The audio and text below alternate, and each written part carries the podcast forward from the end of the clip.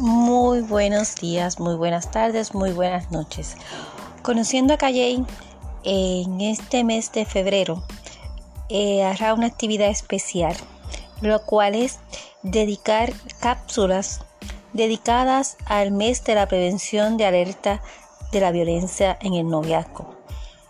Hoy comenzaremos con la ley de la declaración del mes de la prevención y alerta de la violencia en el noviazgo y la dedicaremos a todas las víctimas, pero en especial a Rosimar González por ella haber estudiado y haber estado aquí con nosotros los callellanos. Muchos callellanos de nosotros, muchos de nosotros la conocimos, incluyéndome.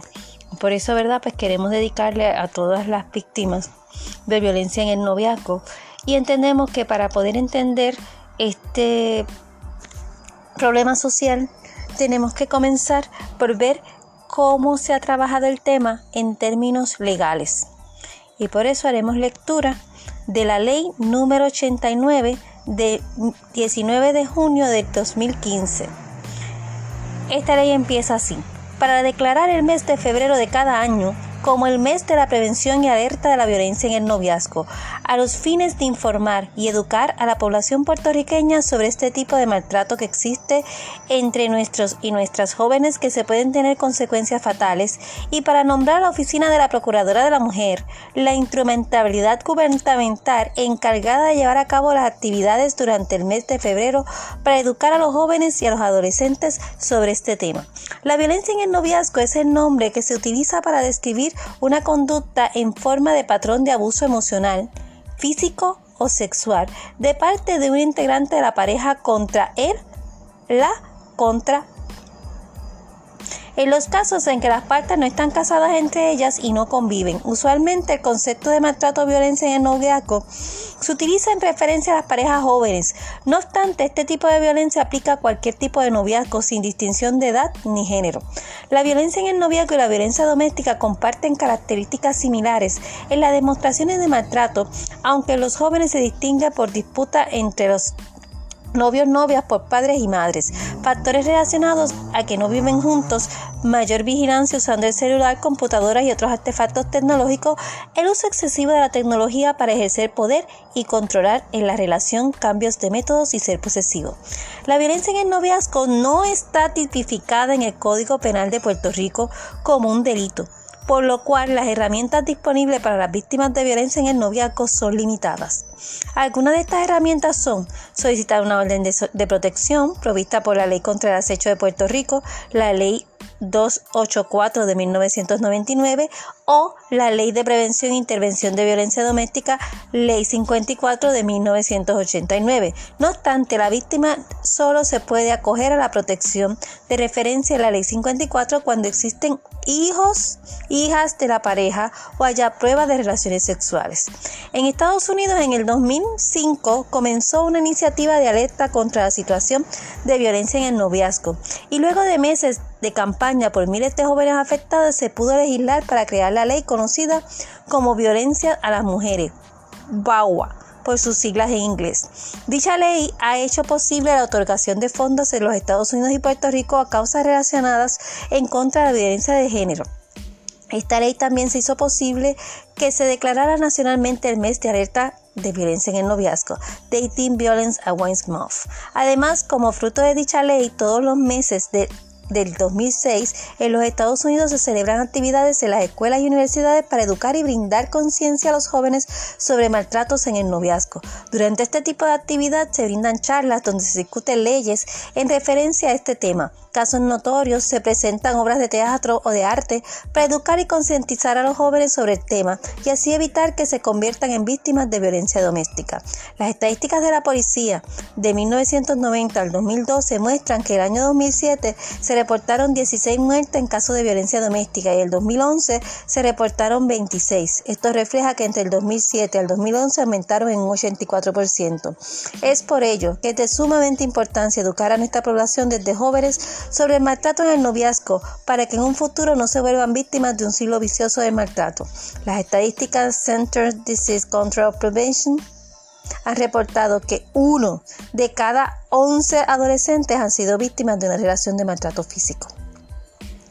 Estar en una relación destructiva durante los años de juventud puede conllevar a prácticas no saludables. Este tipo de relación puede quebrantar el desarrollo normal emocional y contribuir a otros comportamientos nocivos. El CDC ha reportado que los adolescentes que están en relaciones de maltrato son más propensos a llevar a cabo actos sexuales aventurados, riesgosos, usar drogas, ingerir bebidas alcohólicas en exceso, realizar actos que lleven al suicidio y forman parte de agresiones. Actualmente en Puerto Rico la discusión se ha concretado en el maltrato entre las parejas casadas o que conviven y tienen hijos. Ciertamente existe legislación a tales efectos. Los esfuerzos se van dirigiendo a las víctimas para que se reconozcan las señales de maltrato y terminen dicha relación, pero no hay un plan estratégico del sector público para la prevención. Es evidente que hay que dar un paso adicional para manejar el tema de la violencia en el noviazgo. La Asamblea Legislativa debe promover medidas dirigidas a evidenciar la violencia de género que afecta al país. A su vez, debe crear leyes que más allá de un enfoque punitivo contengan medidas de prevención o servicios a las víctimas. Esta iniciativa ha dado frutos en los Estados Unidos y el tema es de envergadura mundial, que ha llegado a categorizar como un problema de derechos humanos. Puerto Rico debe utilizar el componente educativo y maximizar el impacto que tendría un proyecto de esta naturaleza por el bienestar de nuestros jóvenes, familias y todos. Es importante empezar esta discusión, educando, concientizando a nuestros jóvenes. En vista de los puestos, es meritorio declarar febrero mes de la prevención y alerta la violencia en el noviazgo. El artículo 1. Esta ley se conocerá como Ley de Declaración del Mes de Prevención y Alerta de Violencia en el Noviazgo. Artículo 2. Se declara el mes de febrero de cada año Mes de Prevención y Alerta de Violencia en el Noviazgo como un paso adicional a la prevención de violencia de género en Puerto Rico. Artículo 3. Durante todo el mes de febrero de cada año se realizará propaganda educativa en las escuelas y universidades para concientizar y educar a nuestros jóvenes y adolescentes sobre la violencia de noviazgo. Las iniciativas pueden surgir tanto del sector privado, público y de las organizaciones sin fines de lucro. Artículo 4. La Oficina de la Procuradora de la Mujer, el Departamento de Educación y la Oficina de Asuntos de la Juventud en adelante las agencias serán las instrumentalidades del gobierno encargadas de educar y concientizar a los jóvenes y adolescentes de las escuelas y universidades sobre este tema. Las agencias llevarán a cabo diferentes tipos de actividades que entiendan pertinente y acorde para los jóvenes durante todo el mes de febrero en aras de concientizar y educar sobre el tema. Artículo 5. Esta ley comenzará a regir inmediatamente después de su aprobación. Conociendo a Calle y estas cápsulas del mes de febrero sobre eh, la prevención de la violencia en el noviazgo continuarán. Están con su, su, moderadora Aida Mendoza. Recuerden, compartan, compartan, compartan esta esta lectura de la declaración del mes de prevención y alerta del en los noviazgos para que llegue a las escuelas, que llegue a las iglesias, que llegue a diferentes lugares y líderes que nos puedan ayudar para prevenir y alertar sobre la violencia en el noviazgo. Desde los hogares, cada uno de nosotros podemos poner un granito de arena para alertar ante este problema social que están llevándonos a una anarquía social y no es justo. Los buenos somos más. Por lo tanto, entre todos podemos dar a conocer esta ley y podemos ir cambiando nuestras formas. En vez de gritar, abraza. En estos momentos no por la pandemia, pero en vez de gritar, da consejo afirma, no grites, el grito no convence, el grito no tiene la razón. Y muchas veces educamos bajo gritos. Estamos desde ahí siendo violentos.